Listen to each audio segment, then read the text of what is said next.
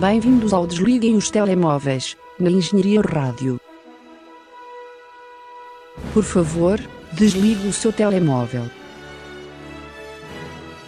A sessão irá começar dentro de instantes. Olá, sejam bem-vindos ao Desliguem os Telemóveis. Esta introdução foi ligeiramente diferente do habitual. Um, eu, eu, fiz um esforço para variar. Sim, porque reparamos da outra vez que era exatamente igual um, a uma de um programa anterior, não foi? Exatamente. Pronto. Um, em, em, termos de tom, o que me assusta ligeiramente, eu sei que, que é bom porque é imagem de marca, mas ainda assim assusta-me ligeiramente. Bem, bem-vindos ao, ao Desliguem os Telemóveis na Engenharia Rádio, não é? Uh, eu sou o Marco Teixeira, tem comigo, ou melhor, tem comigo virtualmente, não é? José Pedro Araújo. Nós já justificamos esta situação na semana passada. Uh, continuamos em isolamento neste estado de emergência declarado pelo governo português. Uh, se estiverem a ouvir isto mais tarde, anos mais tarde, fica aqui o registro uh, histórico. Uh, mas não é por estarmos a fazer o programa distantes um do outro que deixamos de ter coisas para falar. nós inovamos um bocadinho e também temos alguns filmes para discutir, alguns filmes relativamente recentes uh, e que tivemos a oportunidade de ver em casa, graças à generosidade dos estúdios, não é, Zé? É isso mesmo. Bem, começamos com The Invisible Man, O Homem Invisível. Um, o, o, filme ficou disponível há relativamente pouco tempo nos cinemas, não é? Uh, aliás, estreou a 5 de março em Portugal e foi lançado para DVD e, e presumo eu, um, também distribuição digital, não é? iTunes e assim. Eu não sei se ele foi, foi lançado para a Netflix ou algum serviço de streaming. Uh, eu penso que não. Por, até porque o que eu tinha visto que eles lançaram era uma coisa. Bem, é assim, eu não posso falar porque penso que tanto eu como tu o obtivemos por meios menos uh, ortodoxos, sim, sim, sim. vamos dizer assim. Uh, mas eu vi uma notícia que ele ia estar disponível para uh, alugar 48 horas. Ah, ok. Por, calma, calma por 20 dólares. Ui! Ou seja, eles é como se estivessem mesmo no cinema. Eu vi essa notícia mais do que uma vez, portanto eu estou um bocado certo, mas deixa-me só confirmar aqui rapidamente, mas continua a introduzi-lo. É, ok, ok. O Homem Invisível é mais uma versão de um conceito já bastante antigo e eu diria quase que é um franchise, não é? Um, portanto, sim. No entanto, é uma visão um bocadinho mais moderna Uh, o que não sei se quer dizer necessariamente bom, mas é isso que vamos discutir agora. É bom. Ah, já agora, confirma-se, é 20 dólares por 48 horas. Portanto, é, sites de cinema metem-no ainda mais caro. Um... Ok, eu se calhar começar por ti, Zé, o que é que tu achaste, de modo muito geral, deste filme? De um modo muito geral, uh, surpreendeu-me. Gostei bastante. Okay. Um, e uh, acho que acho que é uma interpretação. É assim, eu nunca vi o original, porque é 33 e é tipo é um filme. Tudo bem lá, mas eu não, não vou assim tão, tão atrás. Uh, e uh, portanto não posso muito fazer comparações com o original. E acho que isto não é bem um remake, porque acho que tem bastantes diferenças. Mas, uh, aliás, o único homem invisível que eu tinha visto, na verdade, era o homem transparente. É aquele que costuma passar bastantes vezes na XN, assim, com o Kevin Bacon, que ele está no laboratório, whatever, não interessa. Um, e, uh, mas eu gostei bastante. Acho, acho que se foi uma espécie de um reboot para atualizar para os tempos modernos, acho que resultou bastante bem. A Elizabeth Moss, que é uma atriz que eu gosto muito, uh, está muito bem neste filme. E, e, já agora, eu descobri uma coisa sobre ela. Eu, eu gosto mesmo muito dela como atriz.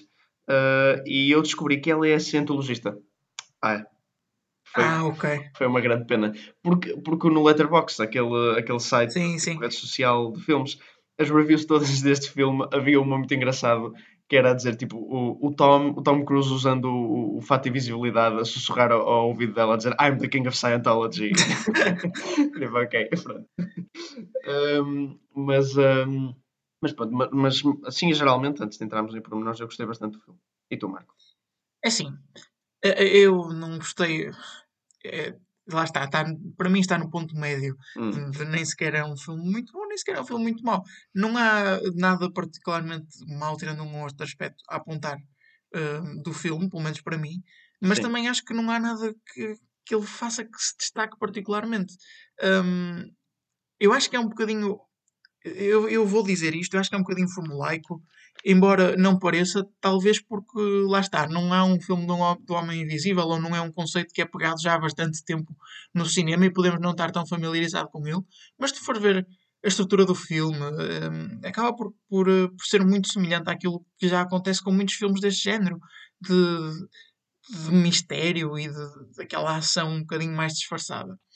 Ele, o filme tenta ser inteligente em muitos aspectos e não consegue. No entanto, a, a nível de, de plot geral, de argumento geral, mas nas coisas pequenas, até faz isso bem, até consegue ser inteligente de um modo bom. Agora, na, naquilo que é o, a visão geral da narrativa e do argumento, eu acho que não consegue fazer tão bem. É um bocado previsível em alguns pontos. Um, e, e deu-me sempre a impressão que o filme era muito seguro, não tomava risco nenhum, não passava muito para lá daquilo que tu estavas à espera. Uh, o que, sinceramente, me deixou um bocadinho desiludido, porque não estava à espera disso. Até porque é um conceito que dá para explorar bastante mais do que o filme fez, na minha opinião. A única coisa que eu posso destacar assim mais de forma mais enfática seria a performance da Isabel Musgo. No entanto. De quem? Da Isabel Musgo. A Isabel. ok. Nós não costumamos fazer essas ao vivo, costuma ser só por escrito. no entanto, eu acho que nem isso posso destacar muito, porque é, o papel que ela faz neste filme é muito fácil para ela fazer, porque ela é ligeiramente feia. pois é, isso, isso concordo. Por... Portanto, o papel de choradeira e de ninguém acredita no que eu estou a dizer e acham que eu sou maluca é relativamente fácil, acho eu, de, dela fazer. E... Mas porquê por ela ser feia, por aí? Porque a cara dela presta-se muito a isso. Se tiras a maquilhagem, ela parece que tem o nariz assim torto e, e estranho e, e com olheiras. É muito fácil fazer isso com ela.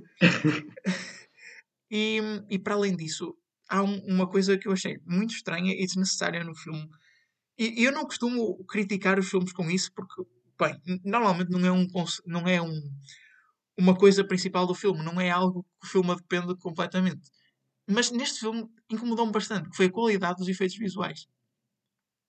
Achaste má? Eu não achei má. Tipo, eu, eu não achei. Era, não era péssima, não era nível Verdemic, não é? Não, Mas... não, não, não. Eu, eu acho que, eu acho que hum, ok, em algumas uh, instâncias onde. Eu não quero dar, revelar demais, Sim, mas em algumas instâncias onde se vê, tipo, eu vou dizer, tipo, os contornos do homem invisível, vamos sim, dizer assim. Sim, sim, sim. Aí nota-se um bocadinho, ok. Mas nas cenas onde o homem invisível está efetivamente invisível, aquilo está tipo, impecável. Está, está muito. Olha que eu não achei. Eu achei, eu, eu achei que está bastante bom. O modo e, como uh... os objetos se mexem é sempre. É estranho, está naquele nível em que nem sequer é totalmente irrealista, mas é só estranho. Eu não, eu, eu, eu, gostei bastante como fizeram isso, considerando ainda por cima que o filme tem um orçamento de 9 milhões de dólares, Sim. que, é, que é, particular, é um bocado baixo. Ok. Um... Um, e, aliás, eu acho também que o design do, do Homem Invisível, quando não está invisível, é um bocadinho. Hum, ah, eu achei engraçado, não, não achei um ponto alto, mas. Bem, vou dizer da minha justiça, eu gostei muito do filme. Uh, achei que. Achei, achei, gostei muito. De, não acho que seja previsível o guião, em algumas partes, sim mas uh, gostei muito que os plot devices todos são para fazer com que o terror todo deste filme venha de canalizar o, o medo de ser uh, tipo acusado, não é bem acusado, assim, acusado injustamente. Acusado falsamente, sim. E, e, a, e, a, cena de tipo ninguém acreditar em ti, que estavas a dizer, mas acho que eles canalizaram o terror todo muito bem disso e eu tipo, cheguei ao fim do filme a tremer mesmo. Uh, e mas, acho mas que... repara, hum, o conceito do filme é o homem invisível, não é uh, incriminar outras pessoas. E, no entanto, faz parecer, ou eu achei, que todas as estratégias usadas pelo homem invisível era tentar incriminar outra pessoa falsamente. Sim, mas no fundo, quer dizer, mais uma vez, sem dar uma vez, sem dar muito argumento, era um bocado o plano dele, era uh, tentar incriminá-la. Uh, mas, mas uh... havia, podias explorar o terror psicológico de, de haver uma ameaça que não conseguisses ver, e eu acho que o filme desperdiçou completamente isso. Ah. Não é que não tivesse tentado, mas acho que não conseguiu. Pelo menos eu não achei. Ah, eu achei. Eu isso achei bastante. Essa ameaça de ter algo que tu não consegues ver. Uh, eles levaram tipo, bastante tempo para fazer isso. O filme é lento, tem duas horas e eles conseguem. E, e o realizador usa muito bem os espaços vazios. Tipo, há uso da câmera muito bom quando está a apontar para ela e depois aponta para tipo a, a, sala, não é? Só. Sim, sim. Vazia e tu nunca sabes se ele está lá ou não e portanto deixa de sempre um sentido de dread iminente porque tu vês tipo ligeiros sinais, mas tu nunca tens a certeza em todas as cenas do filme, todas, desde o Homem Invisível começa a aparecer, que é tipo, nos primeiros 20 minutos, um, tu nunca sabes que ele está lá ou não, se ele está lá ou não, e isso cria-te a mesma sensação de insegurança que a personagem principal. Um, portanto, eu acho que. Eu, eu gostava que o filme tivesse feito isso, mas na minha, para mim, eu não o senti. Sinceramente, não o senti. Eu, eu não, não estava a sentir muito no início, uh, porque achei que o filme estava a ser um bocadinho lento demais. Uh, aí quando, quando usava esses espaços vazios, mas depois da primeira cena de, de mais pronto, são, uh, e quando começas realmente a sentir tipo, o perigo dele uh, e o que ele pode fazer, porque repara, eu, apesar das cenas de ação também serem muito boas, não é o que me mete mais medo. O que me metia mais medo é tipo, as maneiras que ele encontrava de incriminar sem ela sequer se aperceber. Isso metia-me tipo, mesmo muito medo, porque é, é uma força completamente exterior, como se fosse Deus a, operar sobre ti e tu não tens nada Sim. para fazer. Eu gostei muito desse conceito. Um, tive, tive, algum problema com um plot hole ou outro, tipo, a ver com uh, transporte e atravessar superfícies Sim, sim, sim. Eh, pronto, sim, okay. sim. Há, há, há Nomeadamente portas e coisas sim, estranhas. Sim. Há alguma inconsistência aí. Mas pronto. Um, é um filme. Tem que se dar umas, umas de barato. Uh, mas, uh, mas eu gostei muito do. do... E, e, a cena do restaurante, Marco? A cena do restaurante é espetacular. A cena do restaurante é, é uma boa cena. É brutal, eu não estava minimamente à espera. Adorei. Mas para mim, acho que. Um, ao contrário do que possas pensar, eu acho que foi aí que o filme me perdeu, sinceramente, porque eu estava a gostar da pressão psicológica que me estava a fazer até esse ponto, em que nada era muito certo, percebes? Ainda havia a dúvida de o que é que se estava a passar ali ao certo. Um, bem, como é que a, personagem principal ia reagir com aquilo. E a partir dessa cena, tudo se tornou um filme de ação muito mais tradicional. Sim, mais ou menos. Quer dizer, o filme também tinha que evoluir um bocadinho, tipo, tinha que. A, a, a, tipo, a, escala tinha que subir, né? Tinha que, Sim. A parada tinha que subir. Mas, um, mas acho que essa cena foi. Claro que ele entrou em território um bocadinho mais convencional a partir daí, mas acho que essa cena foi uma boa maneira de, de introduzir esse, Sim, sim, sim. A, a, cena em si é boa, mas eu estou a dizer do, eu sei, sei, do que ela significa no contexto do filme. E para além disso, há outra coisa. Um, eu não sei se concordas comigo, provavelmente não, e vais discordar outra vez, mas eu também achei que a sensação que era óbvia que o filme deveria tentar incutir e que tenta, de facto, de, de isolamento da personagem principal e de ninguém acreditar nela. Sim. Eu não senti, eu nunca senti completamente abandonado. Bem, eu aí discordo. eu, eu, discordo porque eu senti mesmo que eles, eles fizeram muito bem e senti que todo o terror deste filme vinha mais canalizado daí, tipo, do medo de não acreditar em ti e de ficar sozinha e maluca.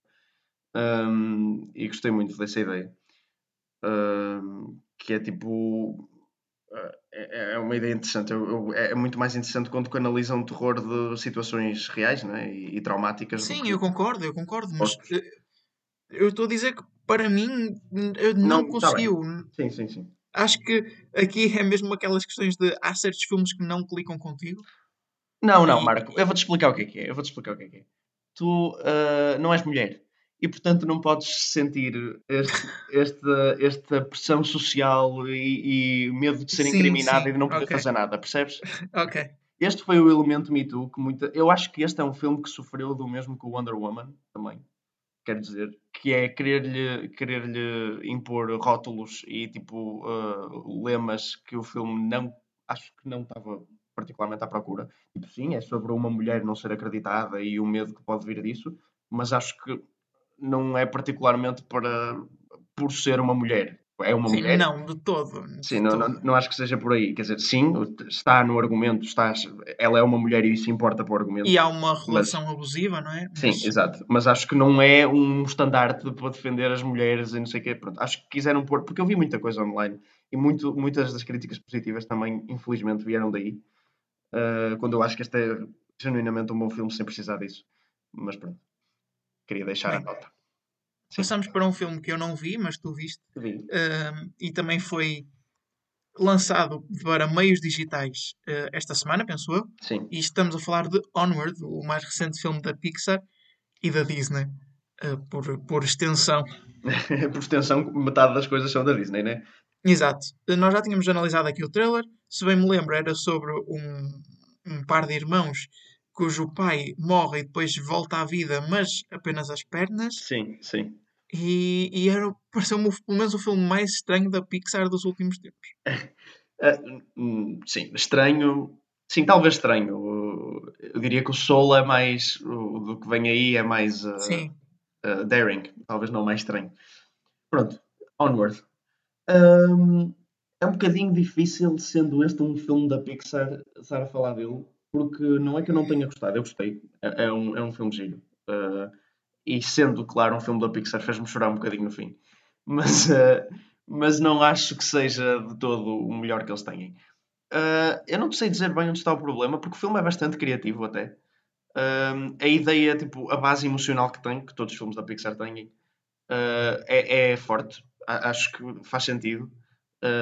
lida bem com relações familiares e o que é tipo, pronto, viver com a ausência de um pai, mas uh, também a, a, a, dor que vem disso, mas uh, a relação entre irmãos é, muito, é o que é mais explorado entre, neste filme e como os irmãos podem servir como uma espécie de pais e uh, mentores também.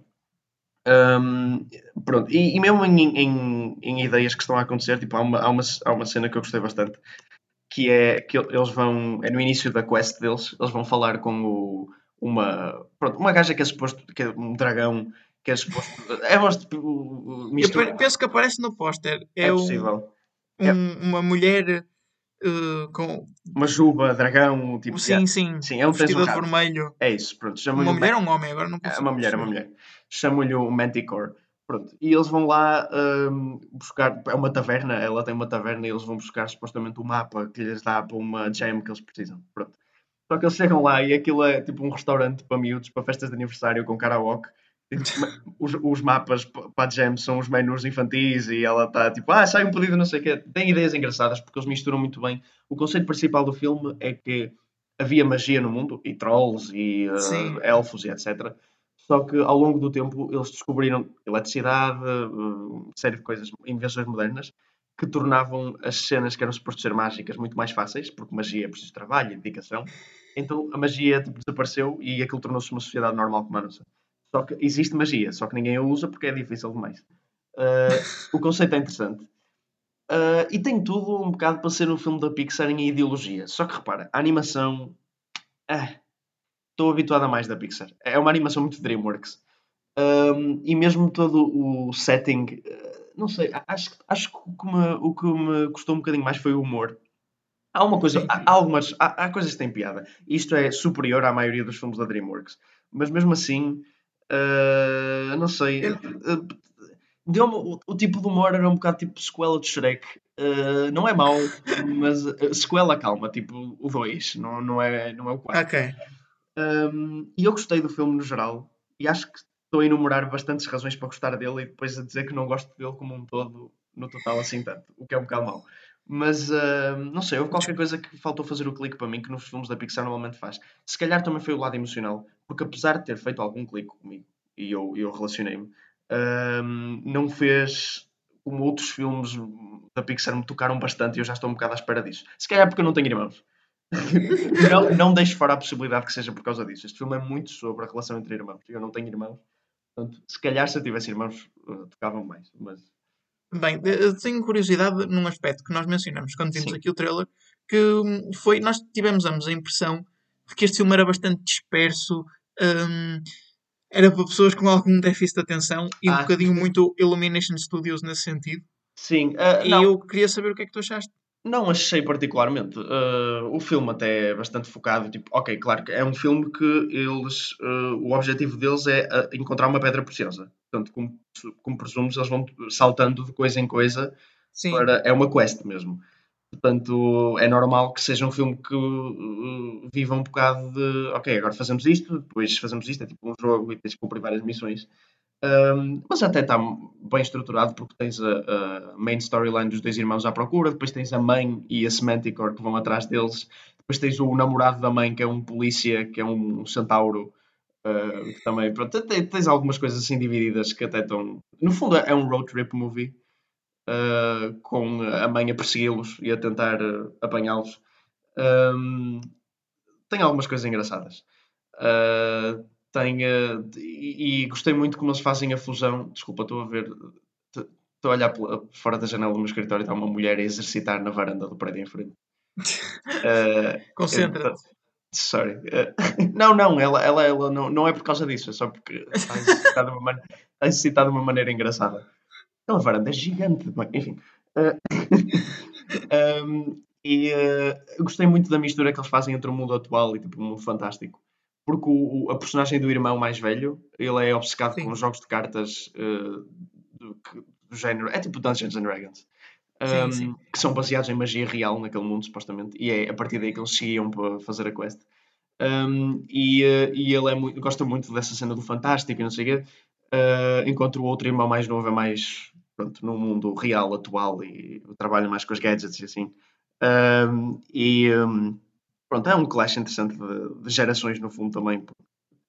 Uh, os que gostam de magia são os boomers, no fundo, né? gostam das cenas medievais e assim. Não, mas é, é engraçado. Uh, não acho que seja uh, o melhor da Pixar, mas. Ok. Passamos agora para os trailers que, apesar de muito estranhos e maioritariamente independentes, continuam a existir, portanto temos que falar. Sim. Começamos por Inheritance. Uh, este filme é estranho. Uh, este filme é estranho, é. É, é do mesmo realizador uh, do Terminal, um filme que passou muito ao lado de toda a gente, mas que eu vi. E que é mau, mas pronto. com a Margot Robbie. Eu não sei se te lembras, é um filme que tipo. Eu não sei se nós chegamos a ver o trailer, mas o. o... Conheces a capa ou não? Eu, eu, lembro, eu conheço a capa, mas eu acho, não, não acho que nós vimos, Eu acho que nós vimos o trailer nos primeiros programas já. Uh, aquilo tinha tipo todo um. Eu lembro-me da história, mais ou menos. Tinha, tinha todo um underline de uh, comparações com o uh, Alice e das Maravilhas. Uh, e pronto, o filme era super colorido e também tinha o Simon Pegg, como este filme tem, o Inheritance. Bem, era bastante estranho. Uh, era um filme sobre crime, mas muito uh, neon e um plot twist estúpido no fim. Este Inheritance parece bastante mais grounded, muito mais sério, mas se calhar. Mas ao mesmo tempo não. Ao mesmo tempo Aliás, não. Sim. No último texto do trailer, eu acho que ele perde qualquer tipo de seriedade. Sim, é, é um trailer um, um, bocado estranho. No fundo, pronto, a história é de, de é uma, uma mulher que o pai dela morre, né? e, e como herança, né? deixa-lhe uma chave para um túnel subterrâneo. Para além de muito dinheiro, não é? Convém referir. Sim, sim, sim. Sou uma família muito rica. Deixa-lhe uma, uma, uma chave para um túnel subterrâneo qualquer que uh, tem lá dentro um homem, que é o Simon Pegg. Também é uma, uma coisa bastante Isso é estranha. muito estranho, desculpa. Isso é sim. é muito estranho. O Simon Pegg a fazer de. Bem, personagem que não é suposto ser engraçada. Sim, sim, sim. Uh, pronto, e ele é lá. E ele é um uh, um, um homem descabelado que parece estar a viver no túnel há algum tempo, que sabe algum tipo de segredo sobre o pai ou a família. Sim, está lá preso, não é? Sim, uh, o que é um conceito um bocado estranho. Tipo, olha, deixei-te um homem, né? deixei-te um homem com uma herança num túnel. Uh, não sei, e, uh, e também me parece que, que, é um filme que vai, ser um, que vai tentar um bocado fazer uma crítica às classes mais altas, porque eles, além de ser sobre uma família rica e um homem rico que morreu, que não era propriamente ortodoxo, depois também aparece uma cena qualquer, eles, ah, um, um banqueiro, um político e um juiz, assim qualquer. Sim, um advogado. Um advogado, exato. Unholy Trinity. E eu tipo, ah, ok, já percebi por onde é que vais, mais ou menos. Uh, não me parece particularmente interessante, mas. Bem. e, e, o que é que achaste do Willowbees? Uh, este, mais um filme de animação. Sim, é verdade. Uh, da Netflix. E que tem data de estreia para 22 de Abril. Uh, não presumo que seja na Netflix toda. Sim, aqui já não há problema. Acho que estreando na Netflix não há grande problema em, uh, em estrear, né? Sim. Em, em, princípio não vamos ver a estreia adiada aqui. Uh, sim, uh, o que dizer? melhor do que eu estava à espera. Quando olhei para a capa eu disse, ah, isto é um filme de animação mau que, que saiu o trailer esta semana. E ok, não parece assim tão mal de facto mas um, um pouco. É, é sobre uma, um, uns. E a primeira parte do trailer tem piada. É sobre uns filhos que mandam os pais embora porque os pais não gostam deles, então eles mandam numa viagem. Numa viagem uh, e ficam sozinhos em casa, mas depois vem uma ama toda fixe. Só que depois, entretanto, vem tipo o, o, os Agent Smiths do Matrix uh, atrás deles, uh, como se fossem segurança social. E a Ama, a Ama foge com eles. Portanto, eu não sei, deu-me deu alguns vibes de. Ai, como é que se chama aquele filme do Nanny McPhee? Ah, sim. no entanto, a segunda metade uh, fica bastante mais dispersa, pelo menos na minha opinião. Sim, um pouco. À semelhança do, de um trailer de um filme de animação que eu já não me estou a lembrar qual era, que nós falamos aqui há pouco tempo também, que também era sobre uma road ah, trip. Era, era aquele dos mesmos criadores do Spider-Man e do Lego Movie. Sim, sim, sim. Mas não sei como é que se chamava o filme. Uh, foi a semana passada, mas pronto. Connected? Talvez, sim. Não foi semana passada, já foi há duas, porque estávamos ao vivo. Estávamos okay já não estávamos por chamada. Uh, no entanto, como eu estava a dizer, a sensação da metade parece-me bastante mais dispersa. Não te faz lembrar, por exemplo, Jovem Almôndegas 2? É assim, eu devo confessar que nunca vi Jovem Almôndegas 2. Uh, só vi 1. Mas, uh, pelo que eu tirava do título, por um filme como Jovem Almôndegas 2, eu diria que sim. Porque o, o realizador é o mesmo. Ah, é o, uh, é o mesmo? Sim. Mas, tipo, em termos de estrutura ou em termos de animação, eu não percebi o que estavas a dizer. Em termos de estrutura. Ah, pois, talvez. Uh, era preciso ver. Jovem Almôndegas 2, não é? Uh, sim, eu achei o trailer relativamente engraçado. Um, o conceito é interessante. Não gostei particularmente da animação, como disse quando estávamos a ver. Um, sim, eu achei, eu achei. Mas, mas sim, Pronto, é um bom. Acho que vai ser um filme interessante para se ver em casa, quando não houver mais nada para ver, como, como acontece nestes tempos. Sim, exato. Ao contrário de Behind You, que para mim é o típico filme de terror que ninguém pede para ver. E Sim, isto não nem. sei se vai ter algum tipo de distribuição aqui nem... em Portugal, pelo menos. Ah, bem, sei nesta altura, definitivamente não vai. Então, ele tem data para 17 de abril nos Estados Unidos, Sim. mas também não me parece filme que teria distribuição de todo em Portugal. Sim, uh, para dizer a verdade, nós não temos muitos trailers para falar, portanto, nós vamos ao canal do YouTube e vemos os trailers mais recentes que saíram, e este foi um dos que escolhemos. Uh, e não é de todo bom. É um filme que podia e devia, na minha opinião, em termos uh, comerciais, tipo marketing, Uh, mais valia espetar-lhe tipo o exorcismo de não sei quem, de não sei Sim, quem. e um nome, um nome aleatório, exatamente. Exato. Uh, porque, no fundo, é, é isso, a história é essa outra vez, é um, um exorcismo ou possessão ou outra coisa qualquer, e ao menos estava, tipo, associado a um franchise. Se bem que os filmes do exorcismo, o exorcismo de Emily Rose, e há outro ainda, há, o exorcismo, há, há montes de filmes que é o exorcismo de, exato, e o nome aleatório, que não estão de todo ligado, ligados ao exorcista, mas quando põem exorcismo no título, as pessoas pensam que tem a ver com o exorcista, então vendo muito mais. Portanto, eu acho que seria, acho que seria uma boa jogada de marketing fazer isto aqui. E ainda assim, seria um título menos genérico do que Behind You. Sim, exatamente. O que é curioso. Uh, portanto, péssimo, né? Acho que não há muito a dizer. O, o filme, o trailer acaba com um, um, efeito sonoro num jumpscare muito engraçado. Sim. Que parece, sei lá, parece aqueles que se usam nos Vines ou assim. É tipo, não sei, não sei explicar. Meio um efeito de computador também. Saiu mal esta. E por fim, temos o filme mais sério, e não sei se não será o melhor, uh, Working Man. Uh, Talvez este... o melhor, mas se queres contigo eu já me tinha esquecido que este, que este filme existia, apesar de termos visto o trailer há cerca de meia hora atrás. Sim, é, é, um filme que tem arte de ser muito parado e, e bastante emocional. É, ou pelo menos parece ser, sobre um homem que acaba por ser despedido porque a fábrica onde trabalha fecha um, no entanto, não consegue ultrapassar isso devido à sua idade, tem dificuldade em arranjar outro emprego e acaba por voltar à fábrica, mesmo estando nesta fechada, para continuar a trabalhar. Um, claro que isso tem uma série de consequências a nível da sua comunidade e da sua família, uh, e pelos vistos acaba com ele e os antigos trabalhadores a conseguirem reabrir a fábrica Pronto, de alguma forma. Temos o filme. Um, sim, sim, no fundo. Um bocadinho. Eh, faz-me lembrar muitos filmes do. E agora deixa-me confirmar o nome dele, mas é o gajo que ganhou a Palme d'Or em 2016, porque ele também fez um filme chamado I, Daniel Blake, que hum, é bastante do género. Ou seja, é sobre um. um não, é, não é bem do género, vá, é um bocadinho mais pessimista. É o Ken Loach. É isso, Ken Loach. Ok. Este uh, filme é de Robert Jury e é o seu, o seu primeiro trabalho. Hum. Uh, então, pronto, eu sei, eu sei que não é o mesmo, mas estava a dizer que me lembro. Sim, sim. E esse, esse filme é sobre um homem, é, é inglês, é sobre um homem desempregado, ele perde o trabalho por causa, mas pede, ele, tá, ele tem uma, uma condição qualquer no coração, uma doença qualquer. Uma doença. e ele está sempre a tentar uh, conseguir, uh, tipo, reforma por invalidez ou uma espécie de, de indemnização ou, ou ser despedido porque ele é meio inválido, whatever. Uma compensação monetária qualquer. E o filme todo é ele em processos burocráticos uh, a tentar, a tentar conseguir essa indemnização e à, à, medida que a sua doença se Sim. a doença piora.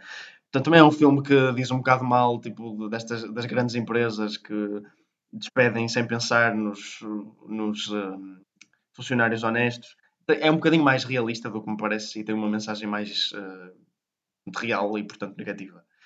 Uh, enquanto este é um bocadinho mais fantasioso, porque parece-me que vai acabar bem, né? Sim. Enquanto o outro não acabou de todo. Mas um, parece-me um filme nessa, nessa veia, tipo do, do simples trabalhador, honesto e uh, agora ele ter, o que é que ele vai fazer com a vida dele, tipo, não tem nada para fazer sim, é um conceito interessante para ser pegado até, mas uh, parece-me que é, feito de uma que é feito de uma maneira um bocadinho aborrecida. Sim, isso se bem, se bem que isto é de facto uma história aborrecida. Os valores que estão no centro da história não são aborrecidos, são importantes, mas uh, epá, vai ser ele andar um bocado para trás para a frente entre a casa e a fábrica e a mulher a perguntar onde é que andas, né? Sim, e depois discussões em casa. Sim, vai ser um bocado isso o filme. Portanto, Ou seja, que... um, Apollo 11 outra vez. Pois, a não ser que seja de facto um filme bem escrito em termos de diálogos e performances, que aí é capaz de mudar um bocadinho a minha opinião, não seria algo que eu teria muito a antecipar.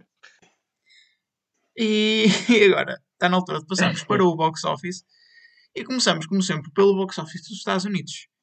Hum... no é. entanto, como vocês já sabem, coronavírus e tal, as pessoas não podem ir ao cinema, o que resulta num box office dos Estados Unidos bastante interessante, com apenas Sim. dois filmes. O primeiro é Phoenix, Oregon, que estreia esta semana em primeiro lugar, uh, com 3.800 dólares. Estreou em 17 cinemas uh, e, e pronto, e é isto. A verdadeira pergunta é se alguma vez este filme imaginaria estrear em primeiro lugar no box office. Uh... E em segundo e em último está Lost in America uh, com um cinema e com 78 dólares. Sim, uh, eh, 78 dólares, que portanto isto é durante o fim de semana, né? Sim. Uh, alguns mendigos em algumas, uh, algumas zonas mais uh, generosas, acho que fariam mais do que isto num fim de semana. Quer dizer, agora não também. Mas um, pronto, não há muito a dizer. Os cinemas estão quase todos fechados e portanto é isto que temos como box office. E é por isso que os filmes também são todos a sair para vídeo on demand, não é? Exatamente. E como nós não temos box office de Portugal, porque não há dados, simplesmente, porque os cinemas estão todos fechados, vamos ter que analisar o box office da Islândia. Um, dentre os países disponíveis, para sermos aquele mais exótico. Se bem que normalmente a Islândia não é muito exótica. Sim, mas, uh, mas sim, dentro dos que estavam, que era a Austrália, a África do Sul, Nova Zelândia, eram no fundo todos os países que falavam inglês, exceto os Estados Unidos, uh, por alguma razão, mas uh, tínhamos Islândia também, e decidimos ir com isso. E até temos algumas caras conhecidas aqui, tirando o primeiro lugar. E algumas lugar. coisas interessantes. Sim. Uh, os em primeiro lugar, sim, sim, Os volumes continuam a ser pequenos, né? sim. mas ao menos temos mais do que dois filmes. em primeiro está The Last Fishing Trip, um filme islandês um, e tu podes falar mais dele do que eu. Zé. Posso? Porquê que posso? Porque estiveste a investigá-lo há bocado. Não, eu não estive a investigá-lo. Literalmente só carreguei na, na página do IMDB porque eu escrevi The Last Fishing Trip no IMDB e apareceu uma curta-metragem em 2018. E eu quis muito acreditar por momentos que quem liderou o box office da Islândia foi uma curta-metragem esta semana, mas não, eu na verdade confundi uma coisa com o mesmo nome. Não, é um filme, uma comédia, o que pareceu da capa, parecia bastante uma comédia um, islandesa e pronto, é isso. O pessoal da Islândia a apoiar o cinema nacional em tempos de crise. Em segundo uh, ficou Onward, na sua terceira semana.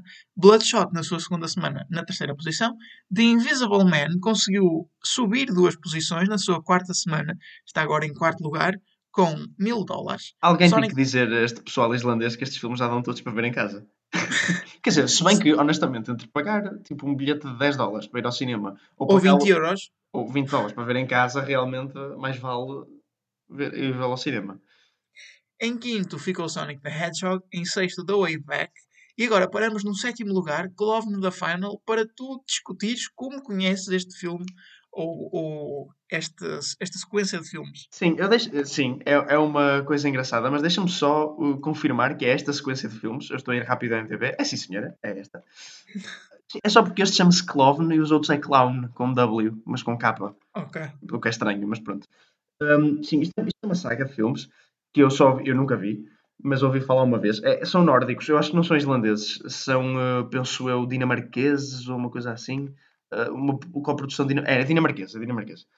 E eu, uh, no mesmo site, nesse letterbox que referi há pouco, havia uma lista que era uma lista de todos os filmes que portanto, o utilizador que os reuniu já tinha visto, em que, em que era um, uh, featured uh, male frontal nudity, portanto, uh, nudez.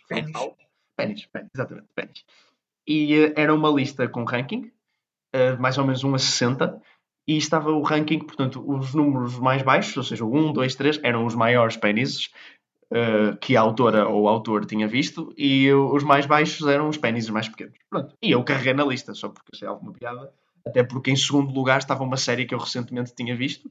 Eu, ah, muito bem, é bom saber que havia um dos maiores pênis que, que a autora, ou, neste caso da televisão, que era uma série.